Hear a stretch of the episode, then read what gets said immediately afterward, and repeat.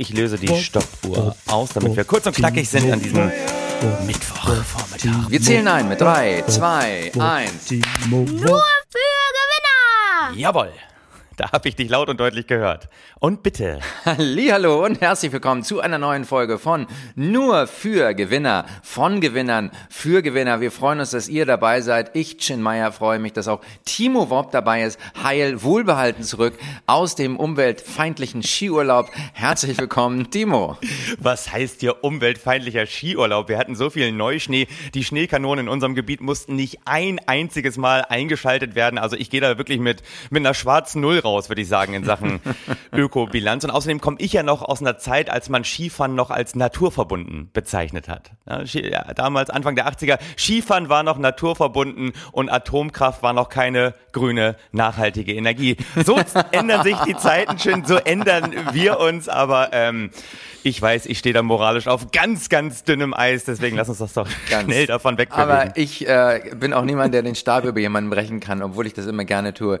Aber äh, ja, kommen wir einfach zum nächsten Thema. Chin, das sollte Ja. jemand, der gerade vier Wochen auf Steuerflucht war, auch nicht unbedingt tun. Der sich die schönen Seiten Ja. des Lebens angeguckt hat, der sein Geld Ja, in Sicherheit gebracht hat, der mal nachgeguckt hat, geht es dem Geld überhaupt noch gut an den unterschiedlichsten Flecken dieser Erde. Also, Ich werfe nicht mit Steinen im Glashaus, sondern mit Felsbrocken im, im Kristallpalast.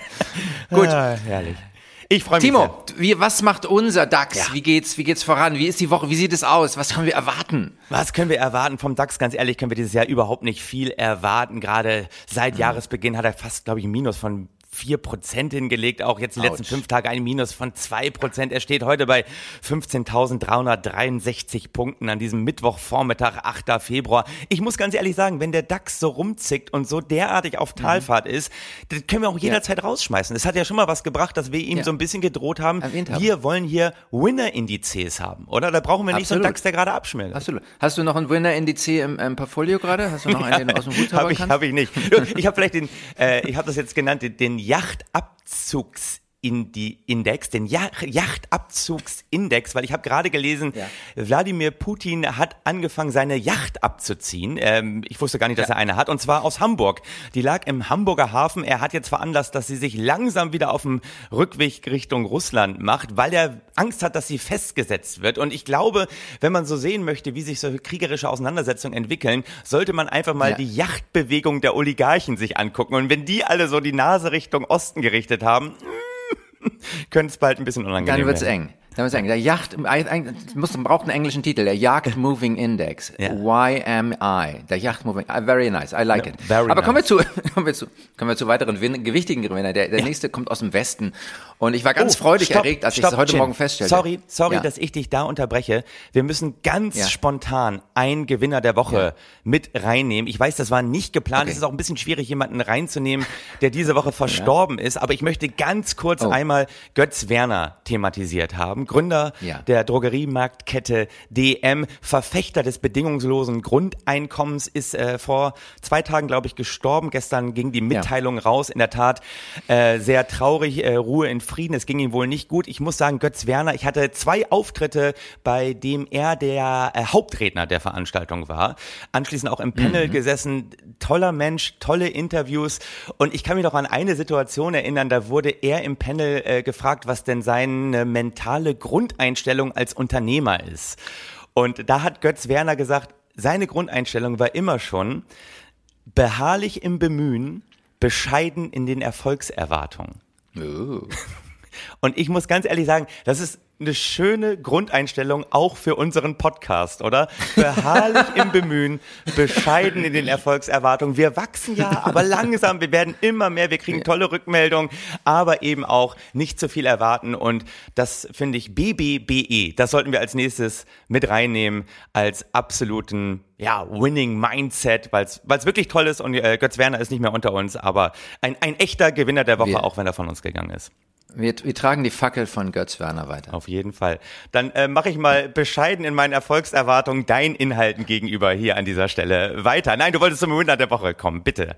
Ich Hau wollte raus. zu einem Gewinner der Woche kommen. Und es ist, es ist mal wieder Elon Musk. Und Nein. Elon ist total glücklich. Doch, es ist Elon Musk. Er muss Ja. erwähnt werden, weil Elon wurde erwähnt Und zwar von niemandem geringeren als Joe Biden. Ja, ich hab's gelesen. Also monatelang, monatelang hat es ihm geschmerzt. Joe Biden hat Tesla nicht in den Mund genommen, hat sich mit Ford getroffen, mit GM. Ja. Tesla wurde nicht erwähnt. Er hat ihm sogar noch eine, eine Twitter-Nachricht geschrieben, wo drauf stand, wie Tesla geschrieben wird. Mit einem T am Anfang, einem A am Ende, ESL in der Mitte. Es ist nicht so schwer. Man kann es aussprechen. Und gestern hat Joe Biden Hat Tesla erwähnt. Und Elon ist so glücklich. Ja, so er hat ihn erwähnt und er, ist, er schwimmt ganz oben. Also er Ist seine narzisstische Seele ist mal wieder gerettet. Ah, herrlich. Ja, es es ist, ist wunderbar. Mir Wir- geht's immer auch gleich besser, wenn es den Milliardären dieser Welt besser geht. Und da sieht man doch mal, wie klein das Ego einfach sein kann, dass man doch letztendlich nur Wertschätzung erfahren möchte, für was man da so treibt. Ist das nicht schön? Erinnert mich ein bisschen an Till Schweiger, der immer wahnsinnig verletzt ist,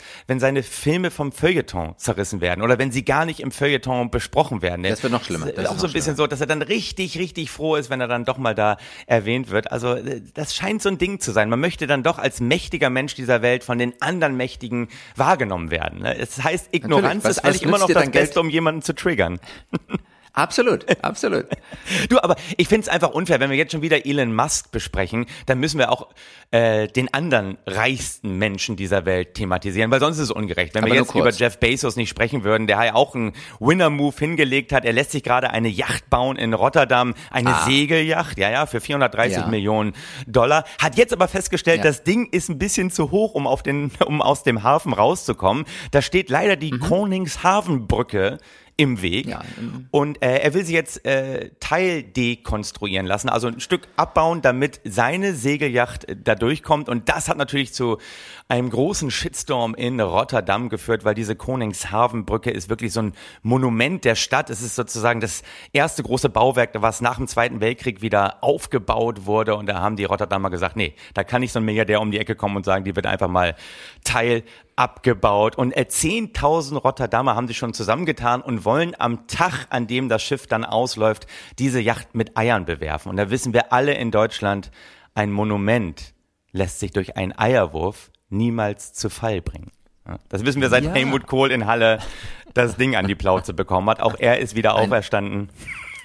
Ein Monument wird durch Eierwürfe nur größer. Im Gegenteil, ich denke, vielleicht sollten wir uns mal von Eiern beworfen werden lassen, damit wir mit Eiern bewerfen lassen, damit wir auch mal da mitspielen, wo wir hingehören. Gut, aber Timo, absolut. Kommen wir, kommen wir, lass uns die Milliardäre mal kurz außen vor lassen. Das ihr könnt ja Jeff Bezos auch auf den Yacht Moving Index draufkommen. Auch seine Yacht bewegt sich aus Rotterdam raus. Im Prinzip alle Yachten müssen weg aus Europa. Das stimmt. Aber wir wollen weitere Gewinner küren. Aber ich würde da ganz kurz nochmal drin bleiben. Ich war so ein bisschen entsetzt. Ich sehe es ja auch gerade wieder auf meinem Schirm. Seine Yacht Ja. ist äh, 127 Meter lang. Da dachte ich mir, das ist bestimmt die längste Segelyacht der Welt. Aber nein, das, es wird nur die zweitlängste Segelyacht der Welt, weil die längste besitzt natürlich ein russischer Oligarch. Also den könnten wir uns mal Ah. wirklich angucken. Andrei Melnitschenko, auch ein süßer Name, ne? Melnitschenko, kommst du mal bitte. Andrei Melnitschenko, ich weiß gar nicht, äh, was ihm gehört, aber seine Segelyacht ist 143 Meter lang. Also äh, übertrifft die andere nochmal um fast 20 Meter. Und da kleine Rechenaufgabe. 127 Meter bei dem einen, 143 Meter bei dem anderen ergibt was? Zwei ganz kleine Pimmel. ah, Gut. ich wollte auch mal einen richtig flachen Witz rausballern. Absolut. Ich bin froh, ich bin froh. Ich, ich wollte dir auch nicht dazwischen grätschen. Ich, äh, es ist man ist immer gut, solche Setups nicht zu unterbrechen. Aber kommen wir zu einem weiteren wichtigen Gewinner der Woche. Wo wir schon bei russischen Oligarchen sind, oder? Wo wir schon bei russischen Goldkirchen sind. Ich habe heute Morgen nochmal extra für dich, Timo, eingegeben, Bundestagsabgeordneter mit den meisten Aufsichtsratsmandaten. Oh. Rat mal, wer da aufgeführt wurde. Oh, also ich, das ist ja jetzt, also Friedrich Merz. Nein, wie kann das, das kann ja nicht sein. Da, damit habe ich nicht er gerechnet. steht immer noch drin. Er steht immer noch drin in der Ich google kann Er hat alles abgegeben, aber es hängt an ihm dran wie äh, Hundekot am Schuh. Okay. Es ist unglaublich. Aber wir haben jetzt jemanden, der sagt, nein, ich möchte Friedrich Merz den Rang ablaufen. Er ist zwar kein Bundestagsabgeordneter mehr, aber er kriegt ein neues Aufsichtsratsmandat. Und du ahnst, über wen wir reden. Natürlich. Gerhard Schröder. Gerhard Schröder. Gerhard Schröder, der bisher ähm, Also der war, hatte eine Tätigkeit als Rechtsanwalt zwischenzeitlich mal. Ja. ja er war Mitglied im Europarat der Rothschild Investmentbank. Auch Mhm. das äh, riecht schon nach Verschwörung. Er war Aufsichtsratsvorsitzender von TNK BP, whatever that is. Ja. Er war Ehrenvorsitzender des Nah, ist immer noch Na- Ehrenvorsitzender des Nah- und Mittelostvereins. Mhm. Er ist Vortragsredner bei der Redeagentur Harry Walker. Ja. Bist du da auch? Nee, äh, die, die, die haben mich noch nicht aufgenommen, aber da sollte ich mich mal bewerben. Absolut, du und Gerd. Winning Ways of Timo Wob. Damit werde ich da ganz groß machen. The Winning Ways of Timo War. Very good ähm, title. Seit 2006 Rechtsberater des RAG-Konzerns natürlich. äh, Berater für Fragen internationaler Politik bei Ringier AG. Vorsitzender des Gesellschafts Gesellschafterausschusses bei Nord Stream AG. Er ist mittlerweile auch ähm, der, bei der Nord Stream 2 AG. Ich wusste gar nicht, dass es davon zwei gibt, aber es gibt zwei. Er ist Mitglied es des... Nord Stream 2 gibt, muss es ja auch eins geben. Das ist ja nun keine große intellektuelle Ja, das ist, Herausforderung. die eins heißt nur Nord Stream. Achso. des Councils for Future of Europe, des Berggrün Institute on Government Ja. und natürlich bereits seit 2017 Aufsichtsratsmitglied des russischen Ölkonzerns Rosneft. Natürlich. Und jetzt kriegt er ein weiteres, sein wichtigstes, sein Moneymaker gewissermaßen. Er ist auch im Aufsichtsrat von, Von? Gazprom. Ja! Da, da, da, da. Bald der mächtigste Mann Russlands, würde ich sagen, oder? Absolut. Nach Putin äh, steht da Gerhard Schröder. Und bei allem Schröder-Bashing, was ja immer gerne mal gemacht wird, Ja. muss man sagen, es ist schon auch nicht ganz schlecht, wenn der zweite Mann in Russland Gerd heißt. Meinst du?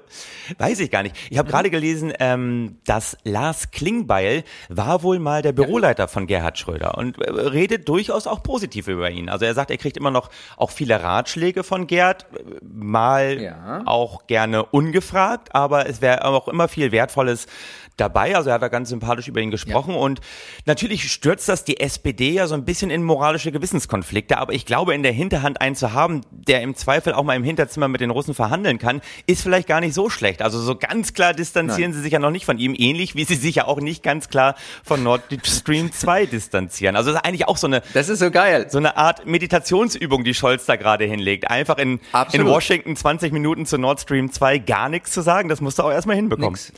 Das muss erstmal hin. Nord Stream, Nord Stream.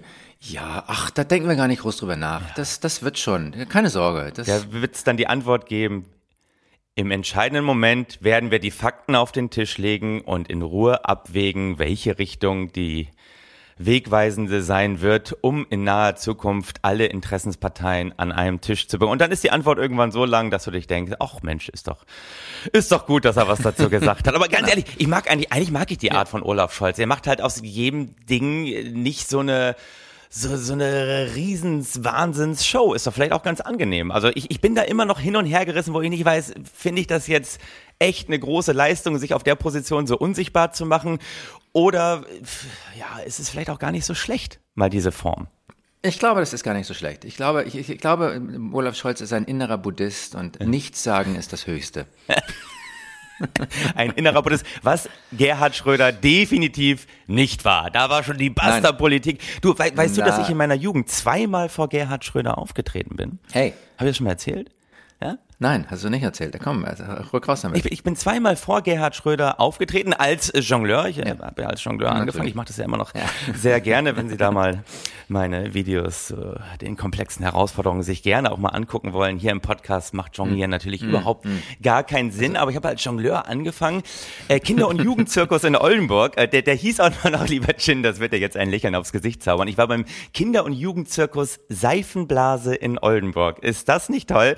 Das, das ist natürlich in Sachen das waren deine Faktor. Anfänge. Ah, das waren meine Anfänge, ganz ehrlich. Die anderen Oh, Skaterboys süß. mit Titus eingekleidet. Nein, Timo war bei der Zirkusschule Seifenblase. Und wenn sich viele fragen, warum ist er so ein ekelhafter BWLer Neoliberalist geworden, das war natürlich eine Protestbewegung gegen meine damalige Zeit, als ich sozusagen in der grünen alternativen Szene Oldenburgs angefangen habe zu jonglieren. Aber ich habe es ja sehr ehrgeizig betrieben und äh, war dann irgendwann eingeladen mit meinem damaligen Jonglierpartner Arne. Schöne Grüße an dieser Stelle, falls er zuhört. Äh, waren wir Mhm. eingeladen, aufzutreten bei der Eröffnungsfeier der Vertretung der niedersächsischen Landesregierung in Bonn Uh. seinerzeit noch. Die haben noch ein Uh. riesiges Gebäude eröffnet, 1991 war Ja. das, glaube ich. Und da sind wir vor Gerhard Ja, Schröder gut. aufgetreten. Wir haben an Jürgen Trittin, der damals äh, Minister war im Kabinett von Gerhard Schröder, mhm. haben wir Keulen mhm. vorbeigeschmissen, so an, an seiner Nase vorbeigeschissen. Wir haben Jürgen Trittin eine Zigarette aus dem Mund geschossen. Das war damals unsere ganz große Nummer. Also uns die Keulen wow. hergeworfen und dann so nah an seiner Nase vorbei, dass wir batz ihm die Zigarette rausgeballert haben. Jürgen Trittin war damals Minister unter Schröder als was? Was war er? Was war er? Was war er? Weiß ähm, ich vermute mal, also Niedersachsen Umwelt? Nee, er war eben nicht Umweltminister. Ich muss das auch erstmal, er, er war Minister für ja. Bundes- und Europaangelegenheiten.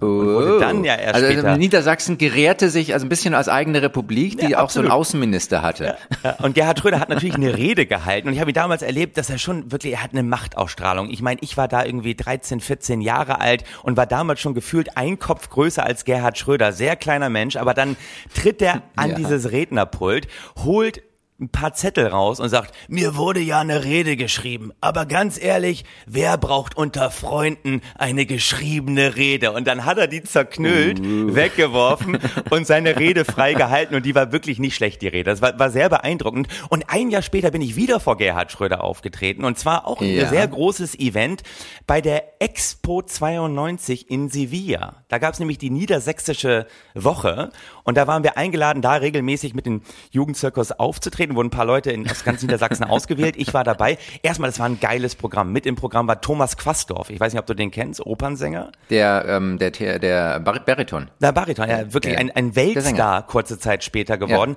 Ja. Äh, Kontergan, ja. geschädigter Mann, das erwähne ich nur, ja. weil ich selten jemanden erlebt habe, der so geil damit umgeht. Oder vielleicht gehen alle so damit um, aber Thomas Quasthoff hat eben wirklich die, die Arme angesetzt direkt an der Schulter. Und wir waren sehr beeindruckt, weil irgendwann kam er in, in beiden Händen mit so zwei Schachteln Zigaretten rein. Und da habe hab ich natürlich mhm. als erstes gefragt, mhm. äh, Thomas, sollen wir dir irgendwie helfen damit? Er so, Quatsch. Und da hat er irgendwie mit Kopf und Hand sich da diese Zigarettenschachtel aufgemacht, in den Mund gesteckt und hat mir dann beim Jongliertraining zugeguckt. Und ich hatte damals so eine Nummer, wo ich so Musik von Paganini umgesetzt habe. Und Thomas Quassoff hat immer zugeguckt und hat immer gesagt, ey Timo, ganz ehrlich, deine Arme und meine Stimme, das wäre die Kombi, oder? Und habe ich mir gesagt, Thomas, man kann nicht alles haben. Also das war wirklich sensationell. Und, und am Eröffnungsabend äh, ist Thomas Quastorf vor mir aufgetreten. Dann bin bin ich aufgetreten mhm. mit meiner Jongliernummer und anschließend, ja. ohne Scheiß, als Vertretung Niedersachsens. Welche große Band, lieber Chin, frage ich dich mal, aus Hannover kommen? Scorpions. Ja, natürlich, die Scorpions. Und das war schon beeindruckend, weil da waren auf einmal auf dieser Expo Plaza vor dem deutschen Pavillon so 3000 Scorpion-Fans, die ausgerastet sind. Und ich meine, Anfang der 90er, die Scorpions waren einfach eine richtig große Nummer und haben dann da ihr Set hingelegt und haben, haben wirklich abgeräumt und anschließend war die Eröffnungsparty oben auf der Dachterrasse vom deutschen Pavillon und die Fans haben sich vor diesem Fahrstuhl gedrängt. Die sind ausgerastet, als Klaus Meine da einsteigen wollte und hochfahren wollte und äh, keiner ist natürlich hochgelassen worden, riesige Bodyguards davor. Und irgendwann haben wir hinten mit unserem Ticket gewunken. Und auf diesem Ticket war so ein großes orangenes Zeichen drauf, dass wir kleinen Pömpse, 15 Jahre mhm. alt, da hochfahren mhm. durften. Und haben die Bodyguards mhm. diese hunderte von Fans wirklich zur Seite gedrückt. Und wir sind in der Mitte so, so Queen Elizabeth mäßig durchgegangen, haben nach rechts und links gewohnt und dann schön in den Fahrstuhl hoch, haben uns lange da mit Matthias Japs, dem Solo-Gitarristen, unterhalten. Und da hat Gerhard Schröder ja. eine Rede gehalten. und rat mal, wie er die Rede gehalten hat. Frei.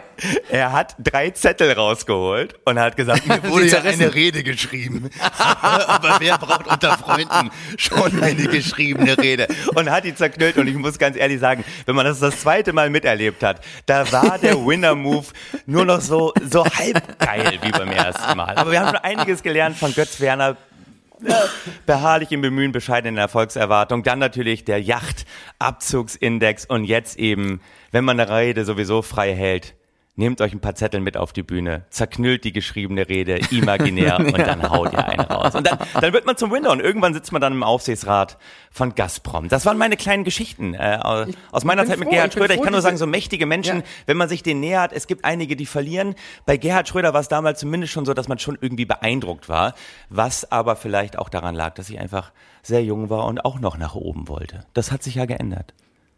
Aber du bist ja jetzt, das waren ja die Zeiten, wo du ganz oben warst, sagen wir mal, wie es ist. ganz ehrlich, hätte ich das damals schon gewusst, dass das eigentlich schon der Höhepunkt meiner Karriere war. Jetzt sitze ich hier im grauen Prenzlauer Berg, hab ein Mikrofon vor mir, die Zeit rennt uns weg, aber ich bin, wir sind ganz bei uns und ähm, wir haben uns auch vorgenommen, ab und zu erzählt einer mal einen Schwank aus seinem Leben. Das ist die neue Spiritualität, die ja gerade auch immer wichtiger wird. Wir werden alle immer spiritueller. Ähm, ich habe viel von Gerhard Schröder gelernt. Du hast mir irgendwann mal in einem Laufe der Woche was erzählt von einer spirituellen Grenzerfahrung, die du mal gemacht hast, weil oh alle ja. reden gerade über Achtsamkeit, oh ja. zur Ruhe kommen. Und ich fand die Geschichte nicht uninteressant. Was, war das? Da spielte die Queen, Queen Elizabeth auch eine Rolle, oder? Genau, es spielt Queen Elizabeth eine wichtige Rolle. Und zwar habe ich ein Darkness Retreat gemacht, eine Dunkelmeditation. Weißt ja. du, was das ist? Nee. Du sitzt Du sitzt mindestens zehn Tage in einem komplett abgedunkelten Zimmer, Ach, ganz Scheiße. allein, ja. kein Licht. Oh. Elf Tage lang. Und kriegst ab und zu kriegst ein bisschen Essen reingeschoben. Ist ein bisschen wie Quarantäne, nur halt äh, ohne Licht. Ja. So. Und dreimal am Tag kommt ein Therapeut, bringt dir Essen. Ist ein bisschen wie Guantanamo, halt bloß ohne Waterboarding. Ja. So. Das, und gegen Aufpreis kannst du das auch dazu Chin, ganz ehrlich, Da kann man sich doch eigentlich auch mal einsagen lassen, oder? Wenn, wenn das schon die, die Übung ist. Da kann man auch Next Level machen und den Raum noch mal ein bisschen kleiner machen, oder? Du, ich glaube, das wäre, du würdest sich sicher mit dem Einsagen, ich glaube, das könnte unser Money-Making-Move sein, dass wir Einsarg-Meditationen anbieten. Ja. Ja. Müsste, müsste einen englischen Namen haben. Äh, Casket. Wie immer. Das heißt äh, Coffin. The Coffin Meditation. Oh, ja. Also und das würde, das würde ganz groß rauskommen. Du liegst zehn Tage lang im Sarg, wirst flüssig ernährt und hast diese Erfahrung, tot zu sein und unter der Erde zu liegen. Und Toll. für Fortgeschrittene setzen wir noch ein paar Maten aus. und das Ganze nennen wir Dschungelcamp. ja, genau. Für Fortgeschrittene. Ja, für Dschungelcamp Next Level. Ähm, oder irgendwie so, ich bin ein Star, holt mich heraus, wäre auch eine geile Idee. Okay, aber was, was hat das mit dir gemacht und was war die Grenze? Nein, das, das, das Irre als das Irre mit so Dunkelretreats ist. Man ja. hat das gemacht bei Astronauten, die so ein Training fürs Leben im All absolvieren. Ja. Und die hat man, also, allerdings länger, die hat man drei, vier, fünf Wochen in so einen dunklen, dunklen Raum gesperrt. Ja. Und hat irgendwie erwartet, dass die danach rauskommen und fertig sind mit der Welt. Ja, dass sie sagen, es war das Deprimierendste, das Schlimmste, was ich je erlebt habe. Die sind alle rausgekommen und übereinstimmend haben sie gesagt, das Geilste, was sie je erlebt haben. Nee. Weil das Gehirn durch die totale Abwesenheit von Licht irgendwann so ja. gelangweilt ist, dass dadurch komplett neue neuronale Verbindungen entstehen Aha. und so eine Art Urknall für die Seele. Ich, ich bin beeindruckt. Ich, ich wollte den Urknall für die Seele. Ich, mein Urknall und, für die Seele war das Treffen mit Gerhard Schröder. Dein Urknall für die Seele war offensichtlich ein ein Darkness Retreat. Und hat es den Urknall bei dir gegeben oder wurde das je aufgelöst, das Ganze? Es, es ging ein bisschen anders. Es ging ein bisschen anders. Ich habe hab irgendjemanden recherchiert, der machte das, der saß im Schwarzwald und dann habe ich ihm das ganze Geld überwiesen, Passt, ja. billig 1500 Euro für, genau, für Schwarzwald Pass zum Dunkelretreat. Ja. Ich bin da hingefahren, der hat mich dann irgendwann mit einem Bummelzug zum Ende der Welt, da hat mich der Typ abgeholt, so längere weiße Haare, etwas älter, bisschen althippie. Und äh, dann kommt dann, fährt mir in dieses Haus und im Haus irgendwie unten so ein Wohnzimmer, auf dem ja. Tisch lauter Kristalle, an den Wänden so ägyptische Figuren gemalt. Ja. Also es war schon sehr eigen. Mhm. Und wir saßen da hin und reden so ein bisschen. Ja. Und ähm, dann sagt er, na ja, also sagt er, es ist folgendes, ähm, also er sagt, Erleuchtung, das, das ist ja eine Illusion. Ist ja natürlich ja. ist, ist Erleuchtung eine Illusion, das ja. ist klar. Und eine Illumination. Ja, alles, er sagt, er sagt, Erleuchtung ist letztlich nichts anderes als die Realisation des Geistes, Aha. dass alles, was wir um uns herum sehen, eine jüdische Weltverschwörung ist. ist nicht dein Ernst. Und da hätte ich schon, doch, das hat er gesagt. Und da hätte ich schon ein bisschen hellhörig werden ja, sollen. Ja, so ganz bisschen. Ganz, ganz bisschen. Ei, ei, ei, ei, ei. Aber ich habe irgendwie nicht, ich habe ich hab nicht auf die Reihe gekriegt, dass jemand, der Kristalle auf dem Tisch hat, irgendwie doch, Nazi sein doch, könnte. Das war vor der Zeit. So, Schwurbler, ich höre dir trapsen. Du, ich setze mich dann in dieses, und da hat er mich in dieses Zimmer gesetzt, dieses, dieses abgedunkelte Apartment. Ja. Und ich sitze da so einen Tag, das war auch ganz schön, ganz kuschelig, aber irgendwie ging mir das nicht mehr aus dem Kopf. Ja. Und, und dann kam er irgendwann hoch und an einem, einem, einem Tag konntest du eine Stunde mit ihm reden, so therapeutisch, damit du nicht ja, ganz irgendwie gucken klar, damit du nicht durchknallst. Und ich, ich sag, ähm, sag mal, äh, die jüdische Weltverschwörung, das habe ich wahrscheinlich irgendwie falsch aufgefasst, oder? Ja. Er sagt, naja, man muss da ein bisschen weiter ausholen. Man oh nein, ja natürlich, natürlich, und zwar natürlich muss man da weiter ausholen. er hat ja das Wissen. Das will man auch loswerden, wenn man da immer nur sitzt und Leute im Dunkeln betreut. Das ist diese neuronale Explosion im Kopf, die da bei ihm stattgefunden hat. Und dann hat er dich ein bisschen aufgeklärt. Hat mich aufgeklärt. Und zwar, das wissen die wenigsten, ähm, es gab einen Kometeneinschlag, ungefähr Ja. 1222 vor Christus. Ja. Und dadurch ging Atlantis unter. Ja, klar. Und Atlantis ist eigentlich ein friesisches Wort. Das kommt von Atlant, am Mhm. Land. Und der letzte Überbleibsel von Atlantis ist, Timo, Helgoland. Natürlich. Helgoland ist ein Teil von Atlantis. So, und dann mussten die Atlanter weg und sind dann also runter irgendwie und, und, und haben, kriegten, ging, wollten nach Ägypten, kriegten von den Ägyptern einen auf die Nase, haben in Griechenland dann die große Kultur ähm, des, des, der, die griechischen Hellene begründet. Also Ja. Sokrates war im Prinzip ein schwuler Germane. Ja. So. Ja. Und ähm, ich sag, was war denn mit der jüdischen Weltverschwörung? Da sagt er, na, da muss man natürlich noch weiter aus. Nein. Also, es, sind, es ist so, vor langer Zeit landeten hier auf Erden Außerirdische, ETs, also Reptilien mit humanoiden Zügen. Das ist doch Das Scientology. Reptilien mit humano Nein, das ist alles Mögliche. Ähm, also jedenfalls, jedenfalls, du musst das ernst nehmen, weil diese, diese ETs, die waren immer hungrig und die mussten irgendwie, brauchten Essen und die aßen halt äh, Menschenaffen, also Menschen.